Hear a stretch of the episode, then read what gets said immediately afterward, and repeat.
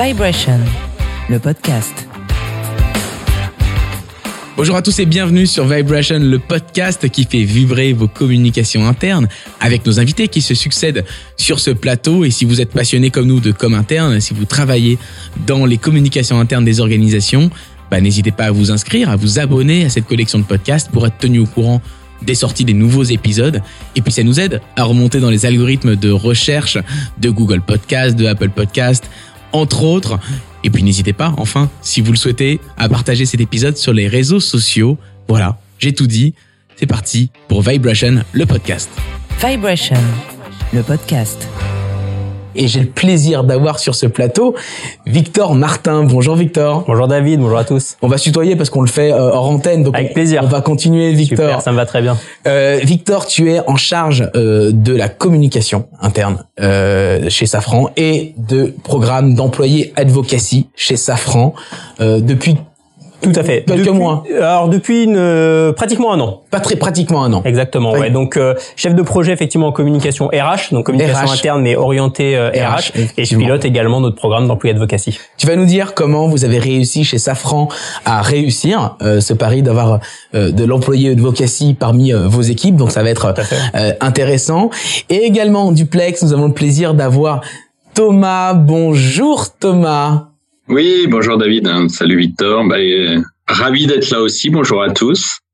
Thomas qui est cofondateur de We Advocacy, qui est une solution qui permet de rendre nos collaborateurs ambassadeurs. Et Thomas va nous expliquer tout ça dans quelques instants, la manière dont ils s'y prennent chez euh, We Advocacy.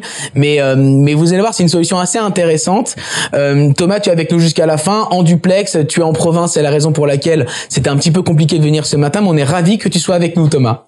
Ouais, j'aurais bien aimé être là, euh, désolé en tout cas, mais je suis ravi d'être là à distance. Ah bah tu rates, on a on a des pains au chocolat, on a du café euh, et un accueil euh, incroyable. Mais c'est pas grave. La prochaine fois tu viendras à Paris. Un petit mot sur We Advocacy, euh, Thomas. Comment vous réussissez? C'est quoi votre votre vision pour faire des collaborateurs des ambassadeurs de l'entreprise? Bah, nous, très rapidement, en fait, on est, on est parti du principe qu'un des enjeux, on est une plateforme de communication digitale. Un des enjeux, c'est d'essayer de, solliciter le moins le collaborateur, euh, parce que c'est pas toujours évident de lui demander de faire des choses. Et donc, euh, nous, la plateforme, c'est euh, utiliser finalement les nombreux mails échangés par les différents collaborateurs pour leur permettre de relayer par le biais de leur signature mail. On peut ajouter une bannière pour leur permettre de relayer de l'actu d'entreprise.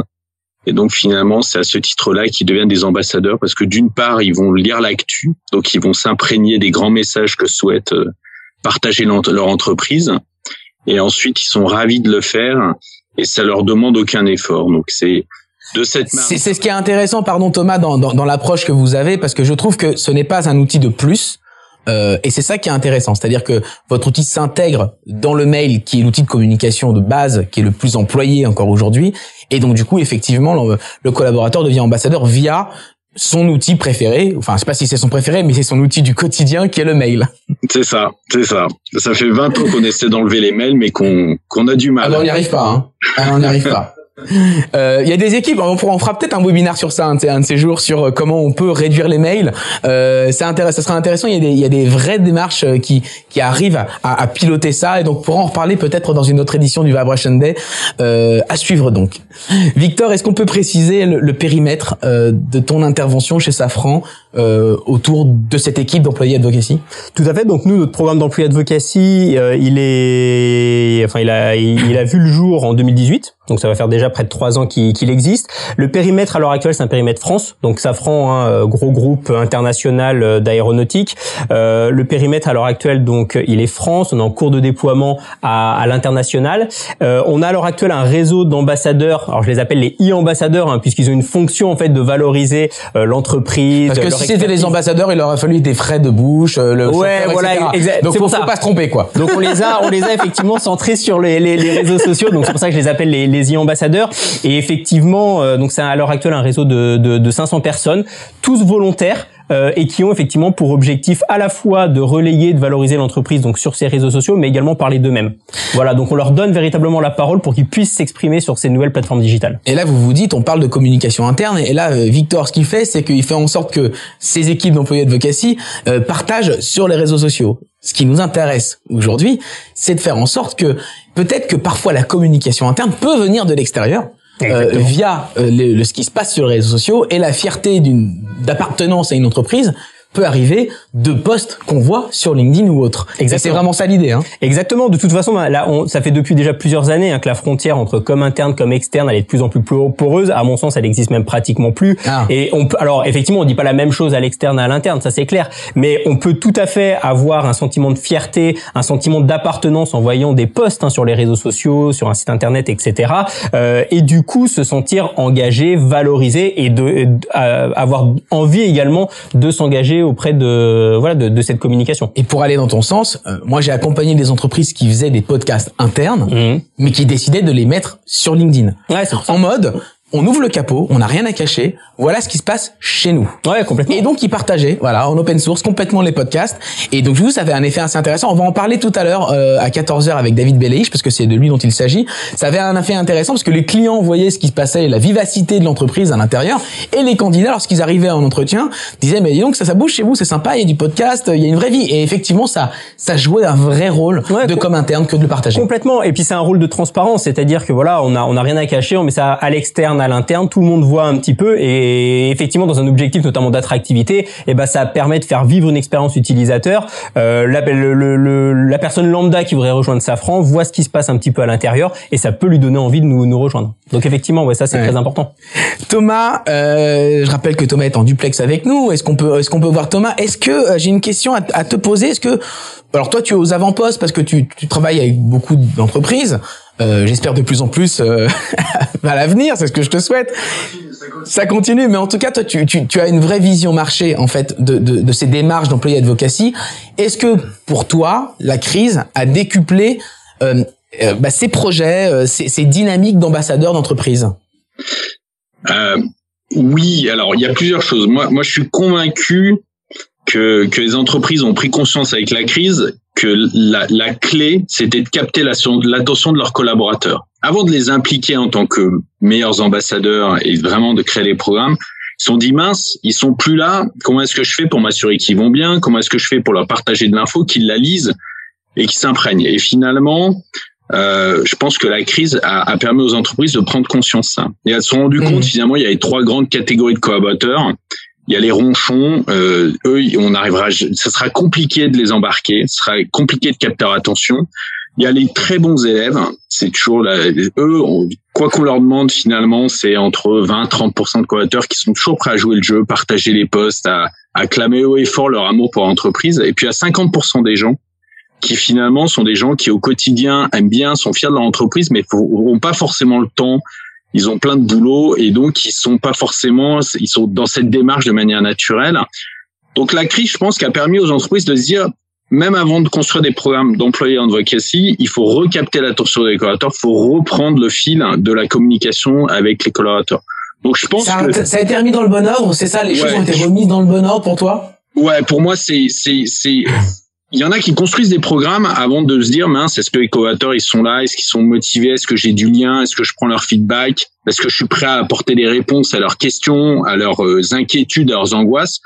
La crise elle a permis de se dire on va répondre à ces premiers enjeux. Et je pense que naturellement elles iront après dans des programmes. Donc à mon avis ça favorisé mais le temps 1 c'est de revenir de manière pragmatique en disant bah, quand est-ce que je leur demande, ils sont tous en télétravail, de revenir et d'organiser les plannings de présence, etc. Donc ils reviennent à des choses assez simples en se disant mais mince, en fait, euh, on avait oublié ça, on avait oublié cette partie-là. Ouais, d'accord. Je rappelle que vous pouvez, enfin je le rappelle pas, je le dis parce que je crois que je l'ai pas dit depuis le début. Vous pouvez poser des questions hein, à nos invités, à moi-même. N'hésitez pas pour pour ça euh, un moyen très simple. Hein, soit vous cliquez sur Q&R comme question-réponse et vous pouvez poser vos questions, soit dans le chat directement. On a notre notre social room qui, scrute vos, questions et qui nous les fait parvenir. Euh, vous pouvez même participer hein, si vous voulez échanger, apporter votre point de vue, votre expérience en la matière. Euh, ben, on peut même échanger ensemble. Euh, vous, vous, le dites sur le chat et puis et puis on, on papote ensemble dans ce live. C'est tout l'objectif d'être en, en, direct ensemble. tu, tu parlais Thomas d'une proportion de collaborateurs, les ronchons, ceux qui sont, euh, allez, ceux qui sont chauds, qui ont envie d'y aller. Euh, comment, comment euh, ces ronchons-là, ils, représentent combien de pourcents ces personnes qu'on n'arrivera jamais à, à, inclure dans une stratégie de d'ambassadeur? Moi, je, en général, alors après chaque entreprise est unique. en France, on est on est très unique, on est différent des autres. Alors finalement, il y a certaines comme similitudes hein, parce que finalement, souvent, on retrouve les mêmes proportions. En général, c'est 20% de collaborateurs qu'on a du mal à, vraiment les mobiliser. C'est-à-dire que euh, qui vont être plus dans une dans un rôle de défiance. Euh, C'est ce qu'on peut constater. Est-ce que toi tu le constates aussi, Victor? Euh, C'est 20%. Ouais, tout à fait. Non, non, je suis tout à fait d'accord avec la, la segmentation de, de, Thomas. Alors après, sur les pourcentages, on peut discuter. Hein. Est-ce que c'est 20% euh, euh, qu'on n'arrivera jamais à toucher, 30, 10, bon, peu importe. Mais il y a effectivement toujours une partie de, de collaborateurs qu'on aura du mal à intégrer euh, au sein d'une action de l'entreprise où on leur demande effectivement une, une action. Euh, en tout cas, mon expérience au sein de Safran, c'est qu'on a quand même une part importante de collaborateurs qui sont mobilisés au quotidien que ce soit dans leur euh, dans leur métier effectivement, mais également de fonctions annexes et notamment le rôle d'ambassadeur sur euh, sur les réseaux sociaux. Après, c'est pas parce qu'on ne le fait pas qu'on ne veut pas le faire. Peut-être c'est un manque de temps. Alors exactement. C'est pas c'est pas forcément une question de volonté. Ça peut être on n'a pas le temps, on est sur des projets qui nous prennent beaucoup de temps, euh, on n'y voit pas aussi forcément l'intérêt.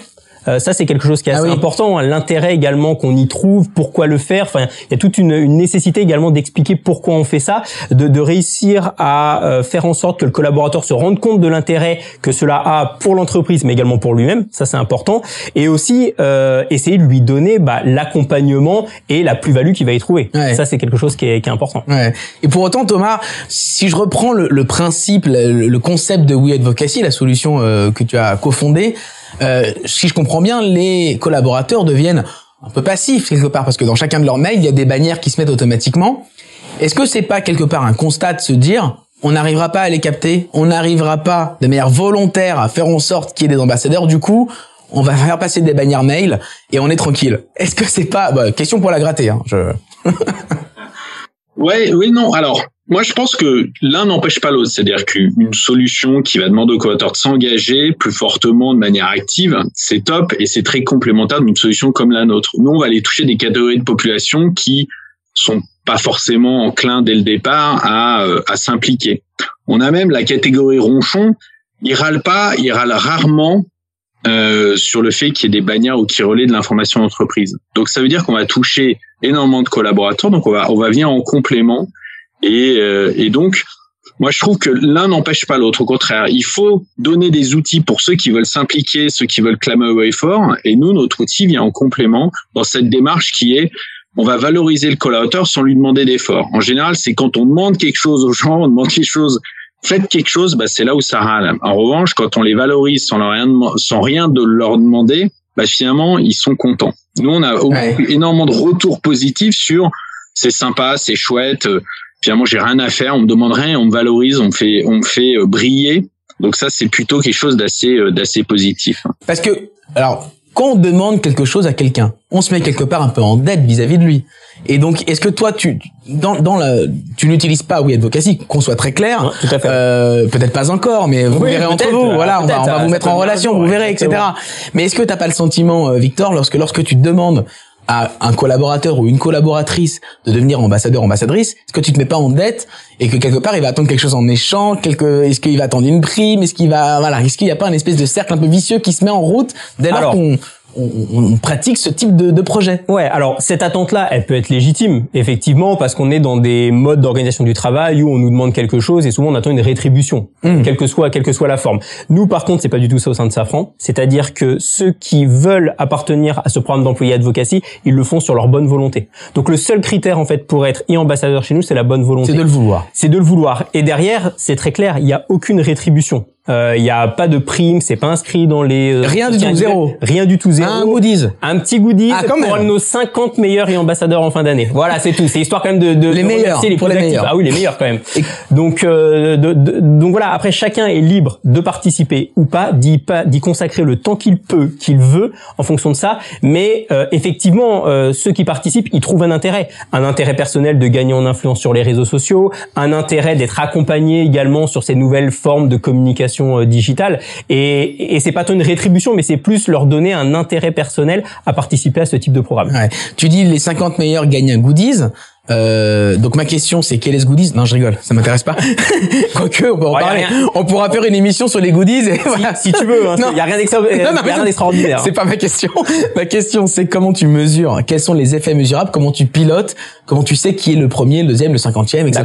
Alors nous on utilisait un outil qui s'appelle Sociable, euh, outil euh, très bien à l'heure actuelle, hein, vraiment. euh, c'est pas pour leur faire de pub, j'ai aucune action. Non mais on donne, on donne, on donne des clés. Si t'es content de cet Outil outil, on en parle. Pas de très bien et ça permet effectivement euh, des statistiques derrière qui sont très fines. Euh, L'avantage des réseaux sociaux à l'heure actuelle, c'est qu'on sait ce qu'on fait. On sait ce qu'on fait, on sait euh, comment le faire pour que ça fonctionne, on sait ce qui fonctionne et ce qui fonctionne pas. Sociable, c'est le même principe, énormément d'informations détaillées nous, qui nous est donné et moi, tous les jours, tous les mois, effectivement, j'analyse cela. J'analyse quelle thématique va mieux fonctionner, quel est le meilleur moment pour euh, prendre la parole sur les réseaux sociaux euh, dans dans une journée. Euh, y a-t-il des périodes de creux, des sujets qui fonctionnent mieux, etc. Donc il y a toute une analyse statistique derrière qui est fait et effectivement avec cette, pla- cette plateforme là, il y a une gamification qui est faite et donc plus on va être ambassadeur, donc plus on va proposer du contenu sur la plateforme, plus on va en partager sur les réseaux sociaux, et ben plus on va gagner du point, des points et donc on va se retrouver dans le top du, euh, du classement des, euh, des e-ambassadeurs. Donc ça c'est la plateforme qui Ouais. propose cette gamification. Et je comprends que du coup tu tu fais une, gamica- une gamification positive, c'est-à-dire que tu valorises les personnes qui sont les plus engagées. Euh, et tu, tu tu fais pas une, une, une punition pour les gens qui le font moins. Absolument. Néanmoins, néanmoins, est-ce que cette tu, mesures cela, tu le pilotes. Est-ce qu'il n'y a pas une notion un peu de perception de flicage, d'une injonction à faire euh, parce que si je fais pas partie des 50 premiers, bah du coup euh, je suis pas sur la photo. Est-ce que c'est pas perçu aussi un peu comme ça? Alors, est-ce que c'est perçu comme ça ou pas? Je sais pas. Faudrait la poser- leur poser la question. Je pense pas parce que comme je disais déjà, ça, ça se fait sur le volontariat. Ouais. Donc, si on a envie d'être dans les 50 premiers, bah libre à chacun d'y passer le temps et l'investissement euh, nécessaire. Euh, par contre, après, si on n'a pas envie d'être sur la photo, comme tu dis, d'être dans les 50 premiers, ça regarde chacun. Ok. C'est- C'est-à-dire que moi, vu qu'on est, C'est euh, pas mal perçu. euh, non, c'est pas mal perçu parce que c'est du volontariat. Chacun est libre de, de s'engager. Donc du coup, chacun y passe le temps qu'il peut y consacrer, qu'il veut y consacrer. Et, euh, et moi, j'en ai, c'est des des winners. Hein. Ils veulent effectivement être dans le top 10, mais tant mieux. Tant mieux parce que eux ça les valorise, ils sont ils sont contents d'être dans le top 10 et en plus ils valorisent l'image de marque, ils s'auto-valorisent. Donc, c'est du win-win. C'est du win-win voilà. Ouais. Et moi j'impose rien si un jour j'ai un top 10 qui euh, redescend dans le top 100, j'ai envie de dire tant pis pour lui mais il il l'a choisi. Et donc moi non, il y a clair. aucun flicage et derrière j'irai pas dire attention, t'as perdu deux places, ce mois-ci ça va pas etc. Ah, tu joues pas là-dessus. Ok, très non, bien, c'est faire, c'est faire, c'est faire, Victor. Posez vos questions, faites-nous part de vos commentaires, de vos expériences.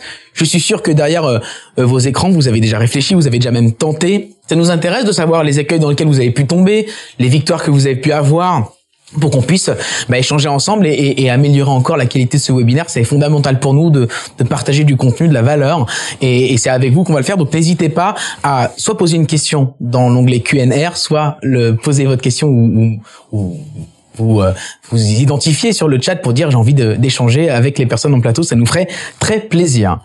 Thomas, euh, une petite question. Je rappelle que tu es en duplex. Tu es où d'ailleurs? Tu es tu es dans le sud-ouest, hein, je crois, vers Bordeaux. Non, non, je suis de l'autre côté, je suis à Grenoble. Ah. T'es vers Grenoble. Alors, aucun rapport. J'étais sûr que t'étais à Bordeaux, moi. Thomas, c'est quoi pour, pour toi les bonnes étapes pour construire un programme d'employé advocacy? Moi, je, je suis assez pragmatique, c'est-à-dire que je crois pas. euh, j'ai beaucoup travaillé euh, dans, j'ai beaucoup accueilli de nombreuses entreprises. Euh, je, je suis vachement revenu. Il y a eu l'époque des intranets, tout le monde voulait des intranets. L'époque des réseaux sociaux, tout le monde voulait des RSE. L'époque des outils d'employé advocacy, ce qui est très bien. Je pense qu'il faut y aller étape par étape, c'est-à-dire qu'avant de, lancer une démarche d'employé advocacy, je pense qu'il faut. Moi, je, je suis très pragmatique, revenir au basique au basique, capter l'attention des collaborateurs, savoir ce qu'ils veulent. Donc, c'est savoir leur communiquer de manière efficace, savoir s'assurer qu'ils ont bien l'info et aussi les faire participer pour déjà du feedback en disant bah on veut mettre telle telle chose en place, qu'est-ce que vous en pensez, etc. Demander leur avis. Recréer du lien, créer du lien avec ses collaborateurs. Une fois qu'on a franchi cette première étape, on va commencer à pouvoir aller un cran plus loin et engager un nombre de programmes. Et donc c'est pour ça que chaque entreprise doit identifier dans quelle étape elle est. S'il n'y a pas de baromètre, hein, prenez le pouls de vos collaborateurs. S'il n'y a pas d'enquête, on fait souvent, on reste beaucoup d'entreprises font une enquête par an, puis après ils mettent quatre mois pour donner un résultat. C'est-à-dire que Aujourd'hui, l'objectif, c'est de se dire maintenant, on va faire du micromanagement, des enquêtes plus régulières, on va s'assurer que les collaborateurs ont la parole. Et je dirais après, ce sera un pas naturel. Donc pour moi, avant d'engager cette démarche d'employé advocacy, il y a un certain nombre de choses à faire avant, s'assurer qu'on communique de manière performante, qu'on prend le pouls des collaborateurs. Une fois qu'on a fait mmh. ça, on va pouvoir engager une démarche et on va pouvoir mobiliser encore plus de collaborateurs parce que sinon ça fait on arrive sur un énorme programme. Les collaborateurs ils sont très très loin de ça. Ils se disent bon bah ok euh, on va on va dépenser beaucoup d'argent on va engager des formations pour expliquer aux gens comment utiliser tel outil. Et donc du coup moi je pense qu'il faut y aller pas à pas. Et c'est fait de petites victoires de petites marches qui vont qui vont euh, permettre d'aller à ce programme. Mais ce que euh, vraiment dans ton message que j'entends et auquel je, je souscris complètement c'est ne pas vouloir lancer euh, forcément un programme parce que il faut le lancer euh, parce que il y a rien de pire qu'un programme qui échoue et après on, va voir sa direction en disant bah j'ai échoué euh, ça marche pas. Donc ça, ça renvoie un très mauvais message d'avoir un programme qui échoue. Et donc je souscris complètement à ton à ton point de vue qui est de faire ça étape par étape. On va d'ailleurs comprendre au, travers de l'histoire de Safran comment ça a été fait étape par étape. Euh, mais complètement d'accord Thomas. Pardon.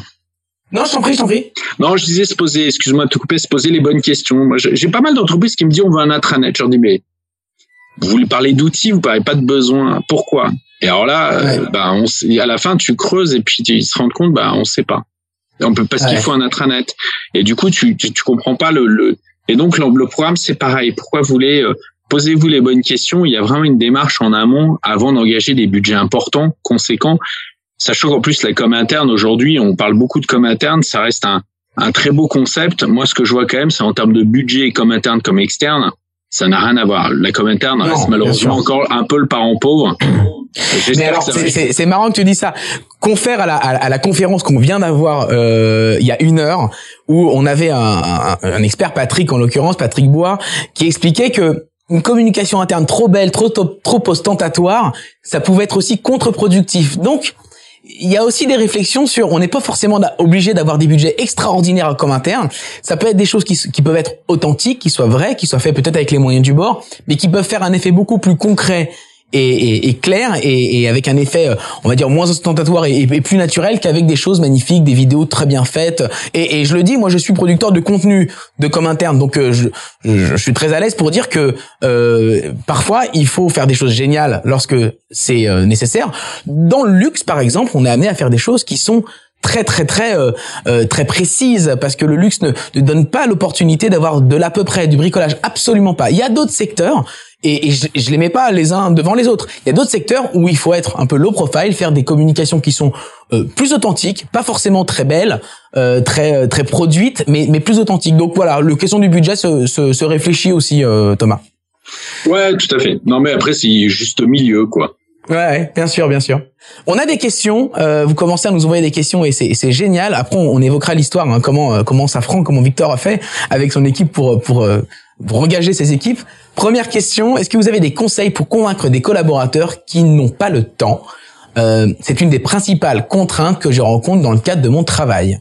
Euh, les collaborateurs, alors moi j'ai des idées, mais peut-être que euh, les collaborateurs qui n'ont pas le temps, est-ce que tu mhm. cherches encore à les convaincre ou est-ce que tu te dis, ok, ils n'ont pas le temps, tant pis, euh, next, on passe, à, on passe à ceux qu'on a du conduit temps, quoi. Bah non, pas forcément, parce que ceux qui n'ont pas le temps, ils peuvent être tout aussi intéressants pour euh, pour l'entreprise. Ils n'ont pas le temps à un instant T. Déjà, voilà, ils sont peut-être sur des projets qui durent, je sais pas, trois mois, six mois. Donc, faut voir un petit peu comment va évoluer leur leur activité, et puis on peut les suivre et les peut-être les relancer au fur et à mesure.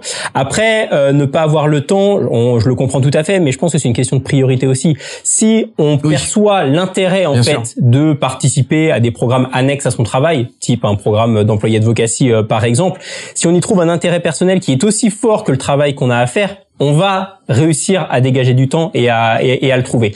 Donc euh, il y a effectivement ceux qui n'ont pas le temps. Moi je pense qu'il faut continuer à les suivre, il faut pas les mettre sur la touche, bien au contraire, parce que ça se trouve on a des pépites dedans et c'est eux qui vont nous euh, générer de la plus-value euh, par la suite. Et après, essayons d'expliquer au maximum l'intérêt qu'ils peuvent y trouver. D'y consacrer un petit peu de temps, ça peut être 10 minutes par jour, hein. 10 minutes par jour, une heure par semaine, etc. Ce qui est pas énorme, mais essayez de leur trouver un petit peu quand même de temps pour que pour que voilà ils puissent y, y consacrer. Et après, je crois aussi beaucoup en l'accompagnement accompagnons-les au maximum, montre-leur que montre-leur que c'est simple, qu'ils vont pas y passer des heures carrées euh, à faire euh, tel type d'action. Et si on les accompagne, qu'on leur donne tous les outils et qu'on leur laisse un petit peu aussi la latitude euh, mhm. pour faire ce qu'ils veulent faire dans ce type de programme-là, je pense que ça peut fonctionner même avec ces personnes qui n'ont pas le temps. Ouais. Moi, j'apporterai un complément et d'ailleurs, si cette personne veut échanger avec nous, ça, ça serait très intéressant pour comprendre dans quel contexte cette personne s'inscrit. Moi, ce que ce que j'ai envie de revenir à ce que disait Thomas tout à l'heure sur mettre les choses dans le bon ordre. Euh, moi, j'ai été à un moment donné de ma carrière responsable directeur de la communication interne externe d'une société et j'avais voulu lancer un programme d'employé advocacy. Donc moi, je, je plaide coupable euh, et je m'étais rendu compte que effectivement, ça prenait pas. Euh, ça prenait pas parce qu'on demandait des choses à des personnes qui étaient pas très engagées. Et, et vraiment, je, je, reviens sur ce que tu disais, c'était au début de ma carrière, euh, 5 6 ans de carrière, et j'avais pas toutes ces réflexions. Maintenant, je, je comprends ce que tu dis, Thomas, quand tu dis d'abord engageons-les. Euh, et ensuite, on peut leur demander des choses. Et une des manières de les engager, c'est peut-être de trouver différents moyens. Euh, alors, créer des podcasts et les faire participer peut-être à la construction des podcasts, créer peut-être des cellules d'innovation et les faire participer à la réflexion autour de l'innovation interne. Ça peut même des, chantiers orientés externes sur des réflexions en termes de d'offres, de, de, de, de rapport à la clientèle, de, de rapport qualité. En tout cas, les inscrire dans des programmes euh, qui va les intéresser, c'est pour moi un premier niveau qui va ensuite naturellement conduire ses collaborateurs à devenir des ambassadeurs. Et, et, et lorsque on arrive à faire ça, euh, bah, je pense qu'on a on a tout gagné et, et je pense que ça fait écho à l'histoire de Safran parce que tout à fait. Euh, le début de cette équipe de 500 personnes, ça a commencé par une équipe qui était beaucoup plus restreinte, qui faisait quoi? Moi, je le sais, mais bon, je, je lui demande. C'était, c'était une cinquantaine de personnes. En fait, on a commencé. Alors, je suis tout à fait d'accord avec ce que tu dis, David, et ce que dit Thomas aussi. Euh, lancer un programme d'employé advocacy, c'est un petit peu la pyramide de Maslow. Si on n'est pas bien dans son travail, euh, qu'on n'aime pas trop son entreprise, son métier, etc., vous pouvez pas demander à quelqu'un d'aller le valoriser à l'externe. Ça fonctionnera pas ou ce sera très artificiel, ça va pas prendre. Donc, il faut effectivement déjà euh, s'assurer qu'il y a un bien-être, qu'ils sont pris en compte et qu'ils sont engagés déjà dans d'autres réflexions la valorisation pour moi elle arrive un petit peu au, sommet de, de, de, tout ça. Chez Safran, donc on a lancé ce programme employé advocacy en 2018. Euh, on avait un objectif principal qui était de l'attractivité. En 2018, on avait des besoins de recrutement qui étaient très importants et on avait besoin d'aller chercher les talents là où ils étaient et principalement sur les réseaux sociaux. Donc on a commencé avec un noyau dur qui était nos ambassadeurs écoles, donc des collaborateurs donc déjà érigés en équipe, euh. déjà érigés en réseau, engagés dans une activité annexe de leur mission. Euh, donc ils prenaient le temps d'aller dans leurs euh, anciennes écoles pour valoriser Safran, faire des présentations, etc. Et donc pour eux, en fait, ça leur paraissait un petit peu normal et légitime de prolonger tout ce travail d'ambassadorat de leur école sur les réseaux sociaux, eh ben oui. parce qu'effectivement c'est la continuité logique. Bien sûr. Euh, et donc euh, on a eu ce premier noyau donc de, de réseau d'ambassadeurs écoles, et après par cercle concentrique, en fait, on a augmenter ce réseau euh, d'employés advocacy en sollicitant d'autres réseaux déjà constitués au sein de Safran. Le réseau des marraines Elle Bouge, euh, l'association Elle Bouge qui vise à, féminiser les métiers dans, dans l'industrie, euh, le réseau de l'intrapreneuriat. Trouver des centres d'intérêt. Trouver des voilà des gens différents. exactement et des gens déjà engagés dans euh, des activités, on va dire un petit peu euh, annexes ou connexes avec leur leur métier. Et une fois qu'on a déjà des collaborateurs qui sont déjà engagés dans autre chose, leur proposer en fait quelque chose en plus, et bah comme tu disais David, ça c'est un petit peu logique. C'est logique. Et ils sont prêts, et ils sont prêts à s'engager. Ouais. Donc effectivement, voilà, nous on a on a fonctionné comme ça en sollicitant différents réseaux et on arrive à l'heure actuelle à euh, constituer ce réseau de 500 euh, e-ambassadeurs. Et donc ces 500 e-ambassadeurs sont ambassadeurs sur les réseaux sociaux, mais appartiennent aussi à d'autres réseaux d'entreprises et à d'autres activités externes. C'est en plus. Question de, de Valentin, je crois. Est-ce que vous avez des outils autres que Sociable à nous conseiller pour analyser la performance d'une stratégie d'employé advocacy sans faire de pub bah, On va pas faire de pub, mais j'imagine que vous avez fait un appel d'offres et qu'il y a plusieurs sociétés qui sont, sont présentées. Ouais, complètement. Alors c'est pas moi qui l'ai qui l'ai mené, mais effectivement, enfin il y, en a beaucoup. Hein. Il y a, vous avez Outsuite, euh, euh, vous avez même euh, LinkedIn qui avait lancé sa propre plateforme d'employé advocacy, mais même sans forcément nécessité de payer un outil supplémentaire. Si on commence sur un programme d'employé advocacy assez modeste, avec je sais pas une cinquantaine, centaine de collaborateurs, on peut le faire en fait sans outil. Ouais, pas pour piloter. Alors, pas pour piloter. Pas pour piloter. Euh, et quoique, c'est possible. En fait, si on se concentre sur un seul réseau social type LinkedIn, on identifie nos 50, 100 ambassadeurs, on va les suivre un petit peu. Alors, ça demande beaucoup Mais ça de demande boulot, beaucoup hein. de temps. C'est-à-dire qu'à un moment donné, sur LinkedIn, il y a quelques années, il y avait un ranking des personnes qui partageaient le plus par Ouais. entreprise. Ils l'ont supprimé Mm. parce que je pense qu'ils vont vendre quelque chose derrière, etc. Et donc euh, maintenant, c'est un peu compliqué. Ça demande du temps. Euh, mais oui, euh, il y, a, y a différents outils Oui, qui oui, font. différents outils, il y en a plein. hein. Il y a plein. Alors il y a, je sais que que Loomaps euh, le fait. Il y a une partie chez chez Loomaps. Euh, il y a différents. Alors moi, ce que j'avais fait à l'époque, Social Imap. Ok, je le connais pas celui-là. Euh, alors moi, ce que j'avais fait pour démarrer, dans le sud-est pour le coup, d'accord. Euh, pour démarrer, pour, pour, tester un peu l'histoire, alors c'est pas pour, pour euh, pour piloter, mais c'est pour lancer une dynamique. Euh, ce que j'ai pu observer, c'est aussi des groupes sur LinkedIn euh, avec des collaborateurs où dans le groupe on poste ben, les liens des posts de l'entreprise et du coup les collaborateurs reçoivent ça en, en message et peuvent le repartager. C'est pas pour, ça répond pas à votre question Valentin sur le- comment on pilote, mais c'est peut-être un, un moyen gratuit de commencer et de voir si ça prend en vue peut-être d'avoir un outil derrière qui permette de, de le piloter. Pas si ça répond à votre question, mais en tout cas, on a essayé d'y- apporter une réponse. Euh, un outil comme euh, Clubhouse pour de la com interne, est-ce que ça marche? Alors écoutez, on va en parler tout à l'heure, euh, à 14h, de, de, de le podcast, de l'outil de la voix. Euh, moi, je suis pas très fan de Clubhouse, donc euh, j'expliquerai tout à l'heure pourquoi. Je trouve que ça fait trop de bruit et on n'entend pas les choses les plus intéressantes quand il y a trop de bruit. Donc, je suis pas très fan, mais on en parlera largement tout à l'heure. Euh, donc, euh, vous êtes un peu avant-gardiste par rapport au, au programme de la journée. je suis désolé, on en reviendra tout à l'heure. Euh, Est-ce que Thomas, tu as pu observer dans les entreprises que tu euh, accompagnes des exemples très concrets euh, qui permettent de favoriser euh, bah, ce programme. Là, on, on a parlé de l'e- de l'ex- de l'exemple, de l'expérience, de l'histoire de, de Safran. Est-ce qu'il y a d'autres moyens d'y arriver qu'on n'aurait pas évoqués jusqu'alors? Ah, Nous, on a une approche un peu différenciante, euh, Oui, puisqu'on ne demande rien à personne. Et on va toucher d'autres. On parle beaucoup de LinkedIn, ce qui est aujourd'hui le réseau social, mais il y a, il y a plein de gens qui sont pas sur LinkedIn. Encore, dis qui, qui sont sur LinkedIn, mais qui vont pas forcément tous les jours. Et donc, moi, je pense aussi que le mail et le réseau de proximité restent un, bah, quand on envoie 30 à 40 mails par, par jour, on a la capacité à toucher un certain nombre de personnes d'autres manières. Donc, je pense que euh, moi, je pense qu'il voilà, il faut maximiser. C'est comme en marketing, faut diversifier, les, il faut toucher par différents biais, différentes personnes. Et donc, LinkedIn est un canal aujourd'hui à privilégier fortement, mais il y a d'autres canaux qui peuvent être sympas, qui peuvent être intéressants pour une entreprise. Et du coup, c'est pour ça que les entreprises, elles ont compris que c'était pas juste un outil qui allait tout faire. C'est c'est c'est une multitude de, de petites choses qui qui vont participer à ce programme d'employé advocacy et qu'il faut y aller étape par étape. Et ça, moi, toutes les entreprises, elles sont quand même. Moi, je travaille avec le secteur bancaire, le secteur de l'énergie, je travaille avec des grands groupes. Quand je vois des programmes d'employé advocacy, il y en a, ils sont très très loin. Pas, pas, pas dans ce, pas dans ces typologies de boîtes, mais il y a énormément de boîtes où ils sont quand même très très loin. Et classiquement, on, quand on partage une info collaborateur, par défaut, quelle que soit la priorité de l'info, quelle que soit, on fait toujours un mail. C'est-à-dire qu'à un moment, on reste sur les choses très très basiques. Depuis 20 ans, la com interne, c'est l'envoi de mail, l'envoi de mail, l'envoi de mail, ou alors aller chercher l'info sur l'intranet. Et en Ouais. fait, je pense que moi, je suis. Vous vous inversez, sur- vous changez le game, comme on dit. Ouais, moi Les je dis un changers. peu, mais avant d'aller vers euh, d'un coup faire une météo, euh, une pépite en disant allez, on va lancer un programme, etc. Bah déjà changer plein de choses, travailler sur les basiques et du coup les choses vont venir naturellement. Donc c'est ce que je vois dans, dans ces grands groupes.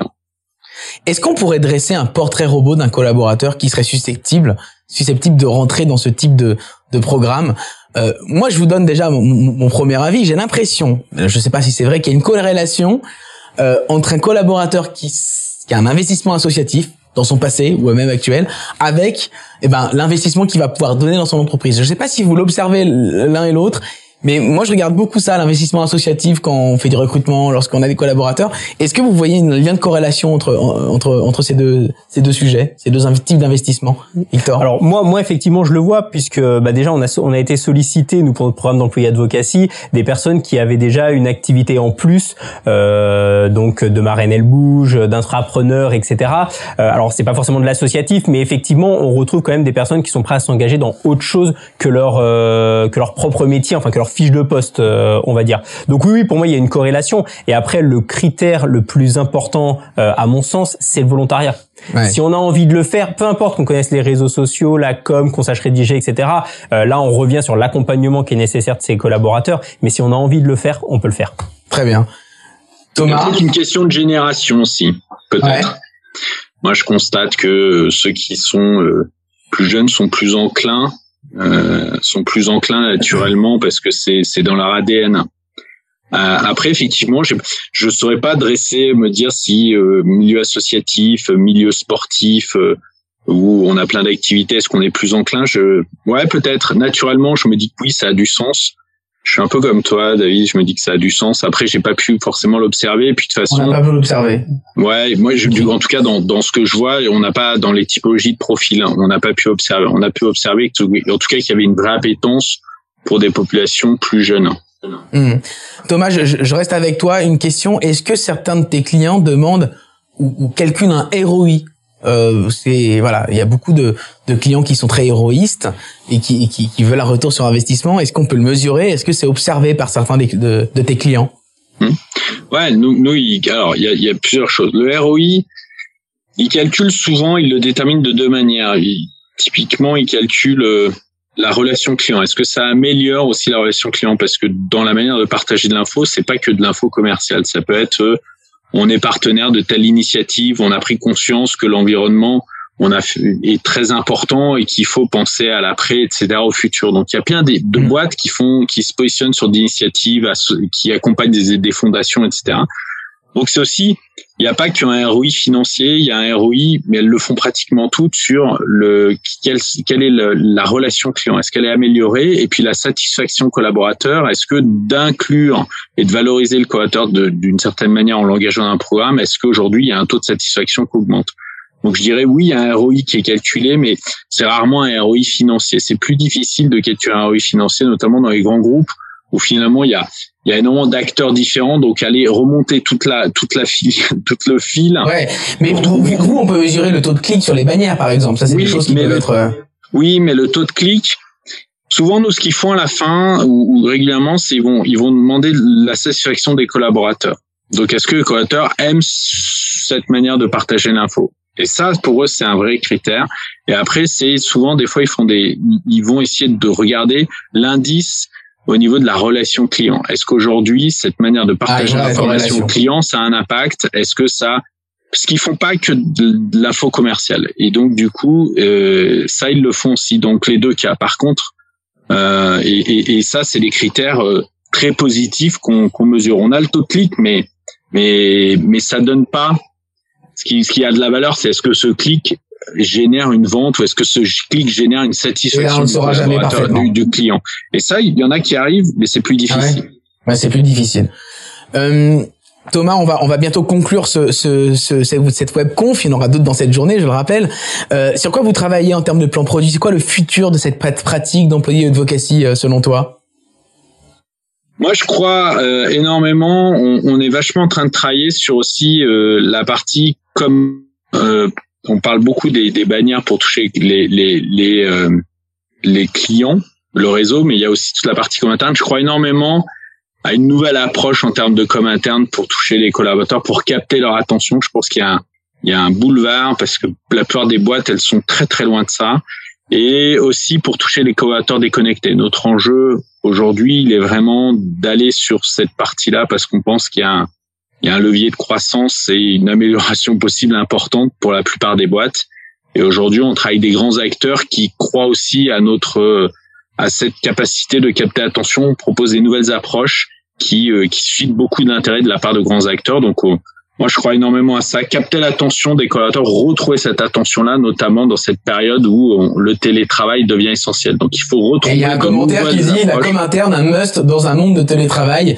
Et effectivement, ça devient un must have, effectivement. Et nous, on a une nouvelle approche qui aujourd'hui suscite beaucoup d'intérêt de la part de grands groupes parce que c'est plus du mail. Donc c'est euh, c'est une nouvelle approche et, et, on croit énormément à ce nouveau format. Et ça comprend notamment des podcasts, des vidéos, etc c'est euh, parce qu'on pense qu'il faut arrêter d'envoyer des mails avec 20, 30 lignes, etc., qui sont jamais lues, etc. Il faut changer la manière de, de communiquer.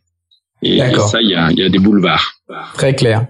Victor, même question sur quelles sont les prochaines étapes de votre programme d'employé advocacy Alors nous, les prochaines étapes, c'est un déploiement à l'international. Donc comme je le disais, on est sur un périmètre France qu'on veut élargir effectivement à, à l'international, hein, compte tenu de la dimension internationale de de, de l'entreprise. Euh, cette année, on n'est pas forcément sur une volonté de faire grandir notre réseau, mais plus une montée en compétences. Donc de capitaliser hein, sur nos 500 et ambassadeurs, peut-être de les former sur LinkedIn, des choses comme ça. Exactement, de les former. Donc ça, c'est quelque chose que je fais déjà depuis euh, depuis que je suis arrivé, parce que l'accompagnement il est clé. Donc euh, euh des coachings, des formations, tout ça, c'est nécessaire pour les faire monter en compétences donc cette année, on, on capitalise effectivement sur euh, nos 500 euh, collaborateurs euh, engagés dans le programme. On essaye de renforcer le taux d'engagement. Il est à l'heure actuelle sur l'année d'environ 50%. on va essayer de dépasser les, les, les 50%. Et effectivement, voilà pour pour 2022, déploiement à l'international. Donc on va accueillir de nouveaux collaborateurs avec différentes cultures de différents pays. Et il va y avoir également cet accompagnement qui sera forcément différent de celui que je fais actuellement en France, puisque l'aspect culturel des réseaux sociaux se retrouve également dans, dans, dans ces différents pays. Très donc euh, principalement le déploiement international pour euh, pour l'année prochaine. Très bien. Bah écoutez, merci à tous les deux pour votre intervention. Euh, Thomas qui n'est donc pas dans le sud-ouest mais dans le sud-est à Grenoble. Merci d'être. Merci pour cette belle invitation. Avec grand plaisir, Thomas. Victor, merci d'être venu dans le plateau, lui, monsieur. Il est venu, lui. En voilà. c'est top. Hein. Mais je plaisante, je plaisante. De toute façon, votre intervention, qu'elle soit en présentiel ou en distanciel, a été fort enrichissante. Et merci beaucoup, Victor, d'être venu sur, sur ce plateau. Avec plaisir. Vibration, le podcast. Merci à tous de nous avoir suivis sur Vibration, le podcast qui fait vibrer vos communications internes. Abonnez-vous si vous le souhaitez à cette collection de podcasts pour être euh, maintenu au courant de tous les nouveaux épisodes. Et n'hésitez pas à partager ces épisodes sur les réseaux sociaux, ça nous aiderait beaucoup. À très vite sur Vibration, le podcast.